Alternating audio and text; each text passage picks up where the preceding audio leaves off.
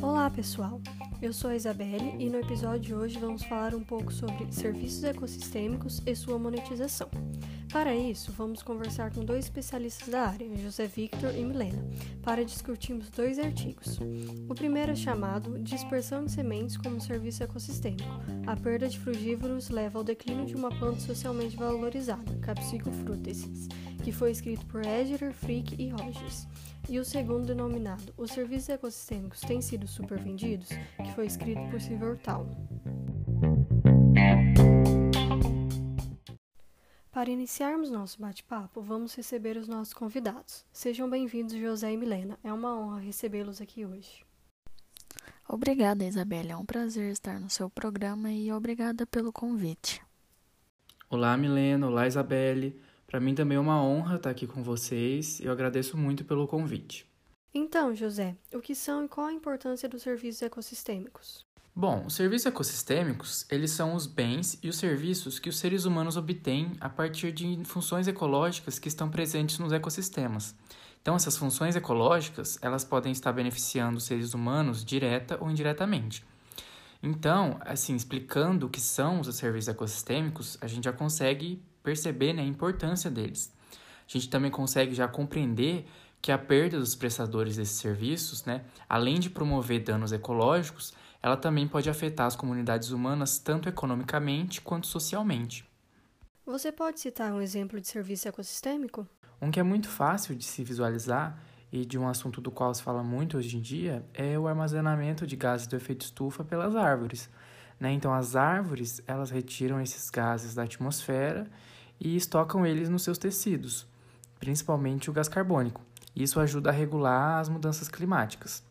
Já nesse estudo, no artigo que a gente vai tratar hoje, os serviços ecossistêmicos em questão são a frugivoria e a dispersão de sementes, de forma que a frugivoria ela atua aumentando a germinação das sementes após a passagem dessas sementes pelo intestino das aves, e a dispersão ela atua movendo essas sementes para novos hábitats, com menos predadores e competição. Então esse processo ele garante que as sementes se estabeleçam e se desenvolvam em mudas, e, consequentemente, isso pode gerar um serviço ecossistêmico por promover, por exemplo, o abastecimento de frutas, madeira, fibras e medicamentos, entre vários outros. Agora, para entendermos melhor sobre o assunto, o José vai falar como foi desenvolvido o estudo do primeiro artigo. Bom, esse estudo ele foi realizado em um conjunto de quatro ilhas das Ilhas Marianas, que se localizam no Pacífico Ocidental, onde em uma delas, na ilha de Guam, todas as aves frugívoras de uma floresta elas foram funcionalmente erradicadas por uma espécie predadora invasora, a serpente marrom, de nome científico Boiga irregulares, enquanto que nas ilhas vizinhas, as ilhas de Saipan, Tinian e Rota, elas não apresentam populações dessa serpente. Aqui, nesse caso, a espécie vegetal focada nesse estudo é a pimenta silvestre, de nome científico Capsicum frutescens, que possui uma grande importância econômica, cultural e biológica nas Ilhas Marianas. E é uma espécie de pimenta que é dispersada pelo estorninho da Micronésia, de nome Aplonis opaca, que é uma ave conhecida popularmente como pássaro sali, ou sali, não sei. Enfim, é, então, apesar da importância dessa espécie frugívora para a dispersão das, das pimentas silvestres, não se tem nenhum estudo sobre essa interação, assim como também não há relatos do consumo dessa pimenta silvestre por outras espécies de aves. Assim, é, o objetivo desse estudo foi fornecer um exemplo de dispersão de sementes como um serviço ecossistêmico, demonstrando que as aves elas provavelmente afetam as populações de uma planta de valor econômico e cultural através da frugivoria e dispersão. Isso tudo a partir da hipótese dos pesquisadores né, de que a perda das aves dispersoras de sementes da ilha de Guam afetou de forma negativa as populações das pimentas silvestres, e com isso, consequentemente, os serviços ecossistêmicos que resultavam das interações entre as aves e a pimenta.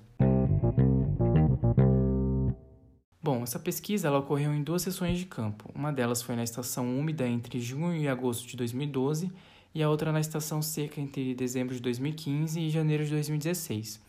Então, nessas quatro ilhas, a vegetação que é predominante é a de árvores tangantangan, que são árvores do gênero Leucena.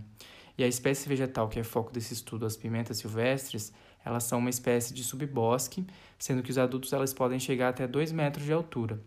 E são espécies que já são consideradas naturalizadas e não invasoras, porque elas não ocupam grande parte desse subbosque, elas não competem com outras espécies ou acabam deslocando essas outras espécies para outros ambientes.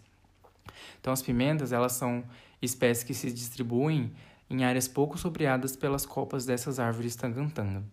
Já com relação às espécies frugívoras, é conhecido que Guam, possui, a ilha de Guam né, possui um histórico semelhante às outras ilhas, porém muitas dessas espécies já se perderam na ilha de Guam, restando somente o estorninho da Micronésia e outra espécie frugívora é uma espécie de mamífero, o morcego da fruta de Mariana. Só que as populações de ambas essas espécies elas são muito baixas e elas são restritas áreas que não possuem as serpentes. É, então, como os morcegos eles forrageiam no alto das copas das árvores, né? Então não se acredita que eles são dispersores da pimenta, já que elas são espécies de subbosque. Então assim, esse estudo ele focou nas aves. E como foi o desenvolvimento desse estudo, né? Então, assim como traz no artigo, o estudo se desenvolveu basicamente em cinco projetos, cinco etapas principais. Então, na primeira etapa, os pesquisadores eles quiseram determinar a frequência com que os frutos eram consumidos pelos frugívoros, e foi uma etapa realizada na ilha de Saipan. Então, eles marcavam os frutos das plantas em três locais de observação. E após alguns dias, eles retornaram a cada planta para registrar como esses frutos se encontravam. Eles classificaram eles em comidos, não comidos, ou eles simplesmente não entraram na, na análise porque, por estarem no chão, indicando queda né, do, da planta. Já para registrar a frequência das espécies frugívoras, é, eles utilizaram a observação em vídeo, também em Saipan sendo que essa câmera ela permanecia em funcionamento de 4 a 7 horas. Então, dessa forma, eles realizavam previamente a contagem do número de frutos maduros em cada planta e, quando faltasse algum fruto, eles olhavam as filmagens para identificar qual espécie frugívora removeu aquele fruto. Já na segunda etapa, o intuito era testar a hipótese de que as aves elas são capazes de potencializar a germinação das sementes através da passagem delas pelo intestino das aves. Então, aqui eles utilizaram três tratamentos para o experimento. O primeiro era as sementes que passaram pelo intestino, o segundo era as sementes retiradas da fruta, ou seja, eles, ou seja, eles tiraram a polpa da fruta, e o terceiro era as sementes dentro das frutas inteiras. Então, para produzir as sementes passadas pelo intestino, eles ofereceram os frutos da pimenta silvestre a quatro espécies de aves que eram atualmente encontradas em Saipan e anteriormente encontradas em Guam. Então, aqui os pesquisadores eles ficavam monitorando a passagem dessas sementes pelo intestino das aves e iam coletando elas à medida que elas passavam. E para testar posteriormente as sementes dos diferentes tratamentos, elas foram plantadas em uma casa de vegetação ao ar livre. Já para a terceira etapa, é, como as condições da semente e a fuga da predação elas são as duas maneiras principais em que a dispersão traz benefícios às plantas, eles conduziram um experimento em campo para comparar a predação entre sementes em frutos inteiros, sementes passadas pelo intestino e sementes despolpadas em locais próximos e distantes das plantas-mãe. Então, as sementes elas foram dispostas em cada um desses locais e depois de sete dias, o número de sementes ou frutos inteiros restantes em cada local foi contado sob duas premissas. A primeira era que a maioria das predações ocorre logo após as sementes pousarem no solo, e a segunda era que a remoção significa predação e não dispersão secundária, já que não se tem relato de dispersores secundários prováveis nas, nas ilhas. Já na quarta etapa, os pesquisadores eles fizeram uma pesquisa para avaliar a abundância dessas pimentas silvestres entre Guam e as demais ilhas. Então, inicialmente, os pesquisador, pesquisadores eles identificaram as características de hábitat associadas às pimentas na ilha de Saipan e posteriormente eles iniciaram a metodologia. Né? Então, primeiramente, eles tomaram como base o conhecimento local. Então, em cada ilha, os moradores eles foram entrevistados sobre os locais históricos e atuais que possuíam uma alta abundância das pimentas. Em seguida, eles pesquisaram essas áreas locais sugeridos em que as pessoas atualmente elas colhem pimenta, coletavam pimentas no passado e onde as pimentas foram indicadas como abundantes. É, então, de, chegando nesses locais, eles escolhendo uma direção e ponto de partida aleatórios, eles procuraram as plantas ao longo de um transecto de linha, registrando aquelas que eles encontraram em até um metro de cada lado desse transecto. Já na última etapa, ela se referiu a, a pesquisas para determinar a importância social e econômica da pimenta. Então, para determinar a importância social, foram realizadas pesquisas com os moradores adultos de Saipan e em 10 supermercados, selecionados de forma aleatória na lista telefônica. E eles conduziram um questionário oral com os participantes que estavam dispostos a fazer a entrevista. Esse questionário né, ele abrangia perguntas sobre o conhecimento da existência da pimenta silvestre, se eles haviam já tido experiências com a colheita da pimenta, conhecimento sobre o uso da pimenta, a importância dessa pimenta, né, desse fruto, para a sociedade e se eles sabiam sobre os animais que consumiam a pimenta silvestre na floresta. Eles também realizaram pesquisas por telefone, utilizando esse mesmo questionário e o mesmo método, método de seleção aleatória através da lista telefônica. Né? Então, eles selecionavam um número de telefone aleatórios é, através dessa lista telefônica da comunidade.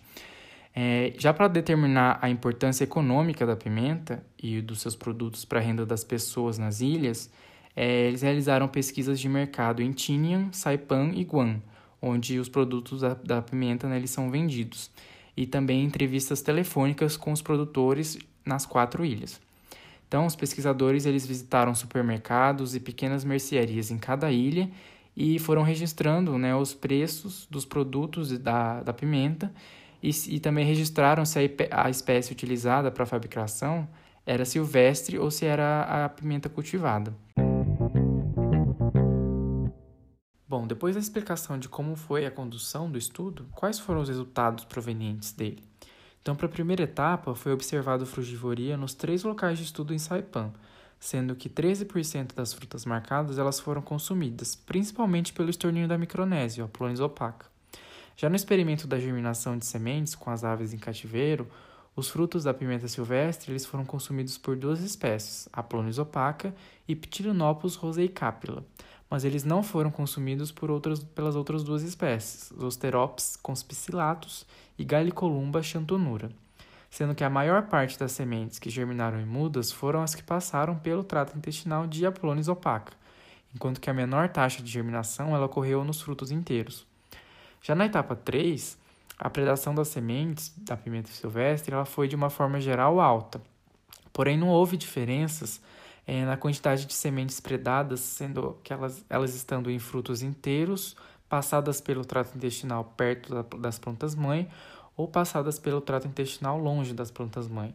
Então, apesar da dispersão longe dos parentais ser considerada uma vantagem para algumas espécies, é, nesse estudo não foi identificadas diferenças na predação entre os locais, né, perto ou longe da planta-mãe. Já com relação à abundância das pimentas silvestres, os espécimes eles foram mais abundantes nas ilhas de Saipan e Tinian, quando é em comparação à ilha de Guam. É, entretanto, foram necessários métodos adicionais de pesquisa em Guam é, por causa da escassez de informação local sobre a localização das pimentas silvestres. E ainda só foram encontradas mudas das pimentas em um local da ilha de Guam, localizado lá no extremo sul, onde havia algumas aves da, da espécie Aplonis opaca, né, o estorninho. Além disso, vale destacar que eles não analisaram a base da Força Aérea de Andersen, lá na ilha de Guam, que foi uma área muito indicada pelos especialistas e moradores locais, porque era ali que havia a população remanescente do estorninho da Micronésia, né, a Plunis opaca. Com relação aos valores sociais, 71,4% dos residentes entrevistados eles conheciam a pimenta silvestre. 42,9% já haviam coletado frutos dessa espécie na natureza e 61,9% já haviam comido a pimenta silvestre ou algum prato contendo a pimenta. Além disso, 65,3% consideram que a pimenta silvestre tem significado cultural nas Ilhas Marianas e 53,7% relataram que essa espécie ela apresenta importância econômica para os residentes nativos. Já quando eles foram questionados sobre os dispersores, 44,2% indicaram as aves como consumidores da pimenta silvestre e 8,2% especificaram a Plonis opaca como um dispersor. Já quanto à utilização das pimentas na culinária local, dentre os 14 produtores que vendem pastas, molhos e produtos em conserva das pimentas, apenas 4, é, 28,6%, utilizam a pimenta silvestre como ingrediente principal. É, contudo, a maioria dos produtores eles indicaram que as pimentas silvestres elas são mais valiosas, Porém, o cultivo delas é mais difícil, sendo que haviam relatos de que as pimentas silvestres coletadas da floresta e depois cultivadas, elas cresciam com as folhas amareladas e doentes e podiam ser alvos de formiga ou outros pequenos herbívoros. Só que apesar dessas dificuldades, os produtos contendo a pimenta silvestre, eles foram encontrados em muitas lojas, sendo que os preços desses eram maiores quando em comparação aos produtos com as outras variedades de pimenta. Quando os produtores foram contatados, eles alegaram que a renda de produtos da pimenta silvestre varia entre 500 a 2 mil dólares por mês. E além disso, na ilha Tinian ocorre o Festival Anual da Pimenta, é, que é responsável pela movimentação de diversos turistas e assim é, movimentação de muito dinheiro na ilha. Então, para finalizar, esse estudo ele sugere que as aves frugívoras elas são provedoras de um serviço ecossistêmico através da frugivoria e posterior dispersão de sementes né, das pimentas silvestres, que são importantes cultural e economicamente, e que a perda das aves em Guam ela levou ao declínio da abundância dessa planta, né, principalmente devido aos benefícios da passagem das sementes pelo, pelo trato intestinal das aves. Então, através desse estudo, eles concluíram que a probabilidade de emergência das sementes que passaram pelo trato intestinal das aves é três vezes maior do que quando elas estão somente nos frutos. É, então, logo, a queda da abundância das pimentas silvestres pela ausência do estorninho em Guam prova que essa ave promove um serviço ecossistêmico através do seu mutualismo com as pimentas. Isso é corroborado pelos especialistas locais, né, que relatam que as pimentas elas estão é, ausentes em locais que, onde antes elas eram abundantes. Além disso, o estudo também comprovou que as pimentas silvestres ela possuem sim um valor social e econômico para a população das Ilhas Marianas. Então, é, a gente pode concluir que, de acordo com esse estudo, foi possível observar como as aves frugívoras podem fornecer serviços ecossistêmicos por meio da dispersão de sementes e como problemas com essas espécies podem levar a consequências não só ambientais, mas também sociais e econômicas às comunidades humanas. Em Guam, o impacto na interação mutualística entre as aves frugívoras e as pimentas silvestres, ela afetou as populações dessa espécie e, consequentemente, afetou o comércio local e os meios de subsistência da população local. Então, aí destaca-se a importância da conservação das florestas por meio da população das Ilhas Marianas, a fim de evitar a perda da biodiversidade, nesse caso, principalmente da pimenta silvestre, o que proporcionaria um benefício tanto para o ecossistema quanto para as comunidades locais. Então, a partir deste artigo, nós podemos notar a importância dos serviços ecossistêmicos para a população, ao mesmo tempo em que este é responsável por abrir um leque de possibilidades sobre novos estudos nesta área.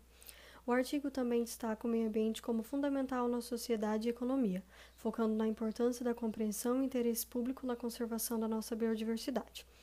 E agora, para finalizar a discussão deste primeiro artigo, tenho uma última pergunta. Por que os autores definem este estudo como um experimento acidental?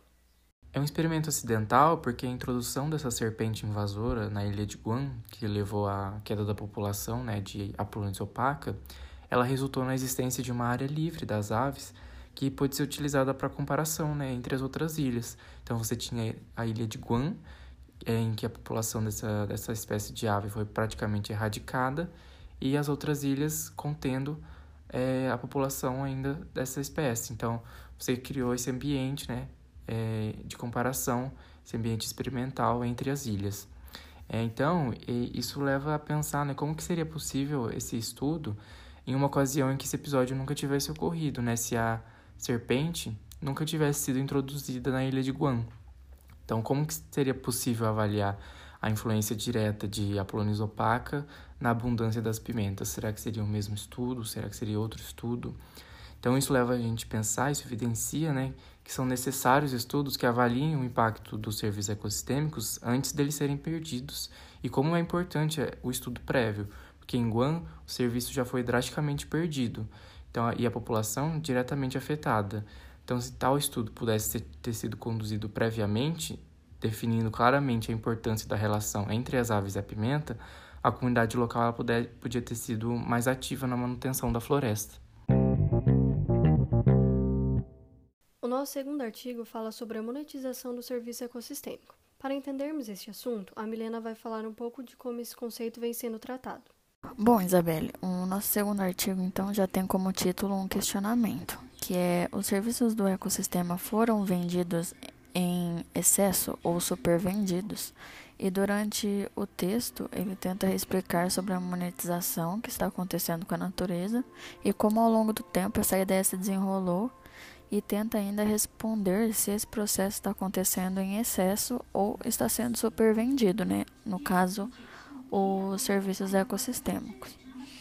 É importante lembrar que esse artigo é de revisão e que o autor apresenta suas opiniões enquanto traz a discussão na, na literatura sobre esse assunto. Bom, então a gente vai começar falando sobre o artigo. No começo, o autor representa, apresenta o tópico para gente de metáfora à mercadoria negociável, onde aqui ele conta como o termo serviço ecossistêmico, que a gente vai chamar de SE aqui, é, agora, a partir de agora, foi sendo concebido pela comunidade científica ao longo dos anos. Aqui ele parte do princípio de que o termo teve destaque desde um evento realizado em 2005, que se tornou um verdadeiro paradigma em estudos de biodiversidade, ecologia e biologia da conservação. Ao mesmo tempo que as entidades de conservação voltavam os olhos para as necessidades humanas e a natureza agora passava a ser vista como capital. Porém, o autor lembra aqui que esse termo já vinha se desenvolvendo desde 1935 com a, o Arthur Tansley e sua ideia sobre ecossistêmica. Tansley dizia que, ao observarmos a natureza, era importante pensar em funções ecossistêmicas e que, depois de estabelecidas, poderiam ser valorizadas e monetizadas, formando a ideia de valorização da natureza. Quando o termo serviço ecossistêmico foi definido, esses serviços foram capazes de ser mercantilizados, valorizados e monetizados. Porém, o autor reconhece que, embora pensar em atribuir um valor à natureza não significa monetizá-la. A tentativa de desfazer essa união de ideias é difícil. Ele ainda diz que economistas reconhecem o valor de uso da natureza, mas atribuíram a ela um valor de troca que diz respeito ao preço pelo qual certo item é comprado e vendido no mercado. Desse modo, transformando os SE em valores de troca, é uma ideia que continua a ser motivada, se baseando no pensamento que a natureza teria benefício próprio, uma vez que os custos externos de atos danosos ao meio ambiente estejam explícitos, o que deixa a natureza a um passo de ser monetizada.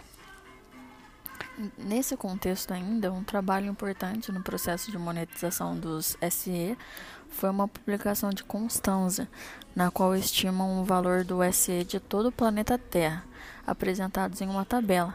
Nessa estão apresentados SEs como regulação de gás, clima e água, abastecimento de água, ciclagem de, nutri de nutrientes, polinização, produ produção de alimentos, entre outros. Com isso, Constanza alega que, apesar da, valor, da valoração do ecossistema ser incerta, não há escolha senão fazê-la. Ainda nesse tópico, por meio de outra tabela, o autor mostrou a maneira com que o paradigma, paradigma do SE vem restringindo a forma com que a natureza é vista e sugeriu abordagens alternativas a essas restrições. E é justamente sobre essas alternativas que o autor dá início ao próximo tópico. No segundo tópico, ele começa falando que existem alternativas claras para cada um dos conceitos de natureza desenvolvidos, desde a abstração inicial de Tansley até a tendência atual de financiarização. Em seguida, o autor traz a visão do filósofo e cientista político Michael Sandel, em seu livro, Sandel alega que a sociedade é capaz de poder escolher não monetizar certas coisas e que isso é moralmente correto em inúmeras situações, como quando o que está envolvido possui um valor intrínseco maior do que o monetário. E aqui ele dá um exemplo bem simples e pontual de que mães não estipulam preços aos seus filhos, por exemplo.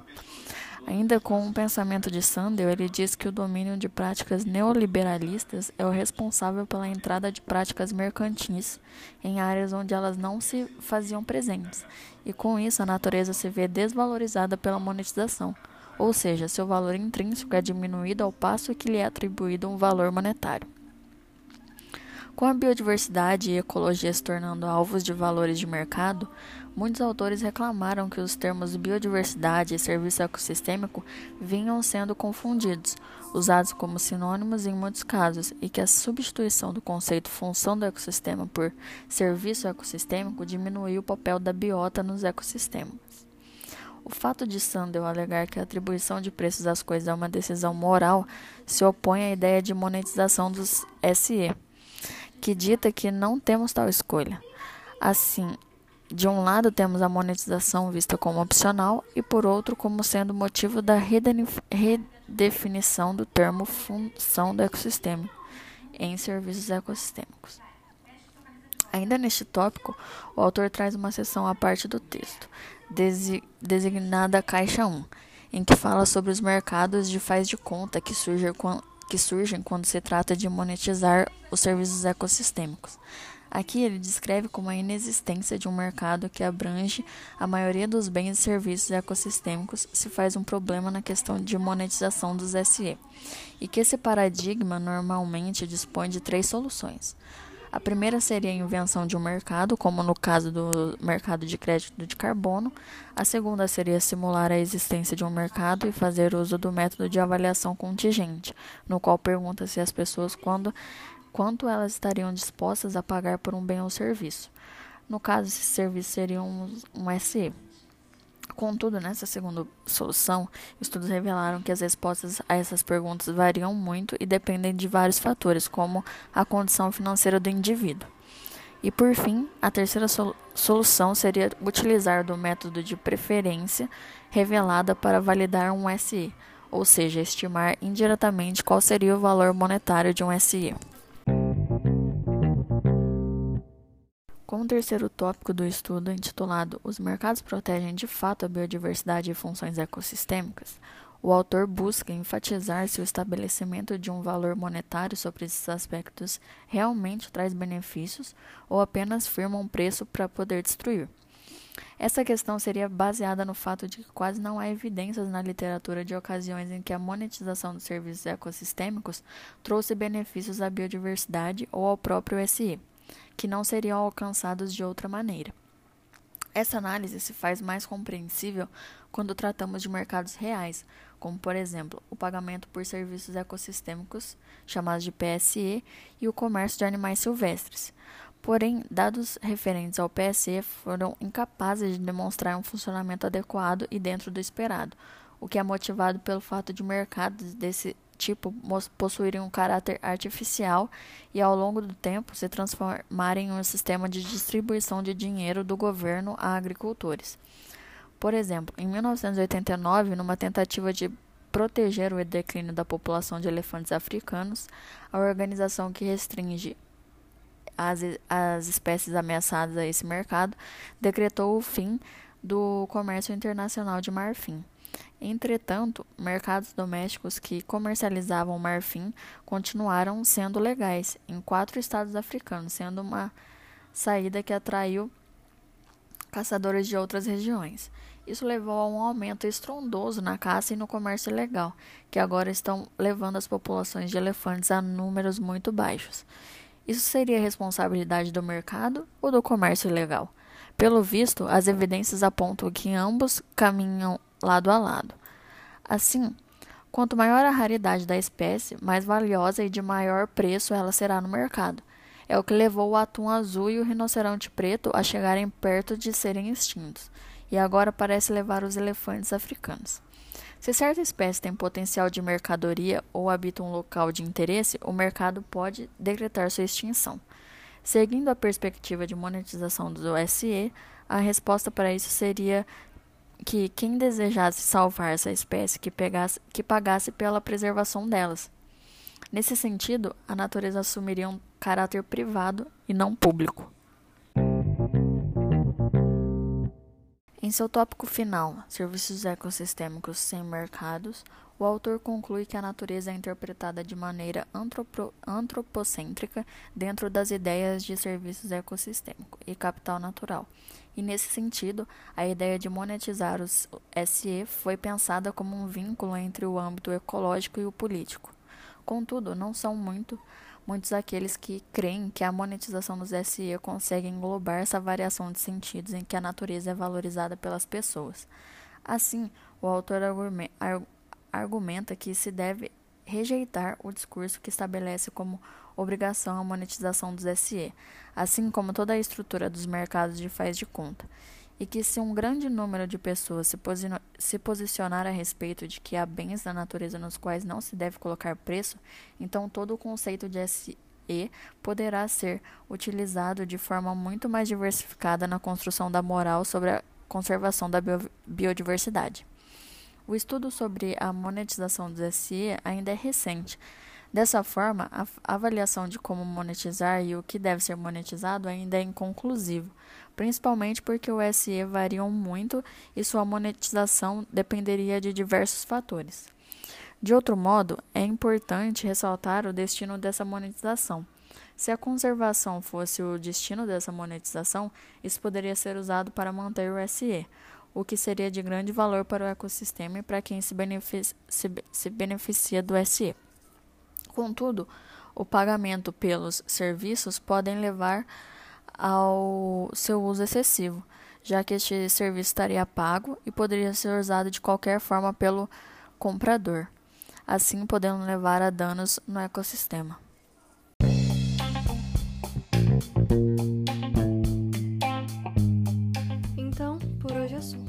Obrigada por ouvirem nosso podcast e muito obrigada, Milena e José, pela participação no episódio de hoje. Até mais, pessoal. Tchau, tchau.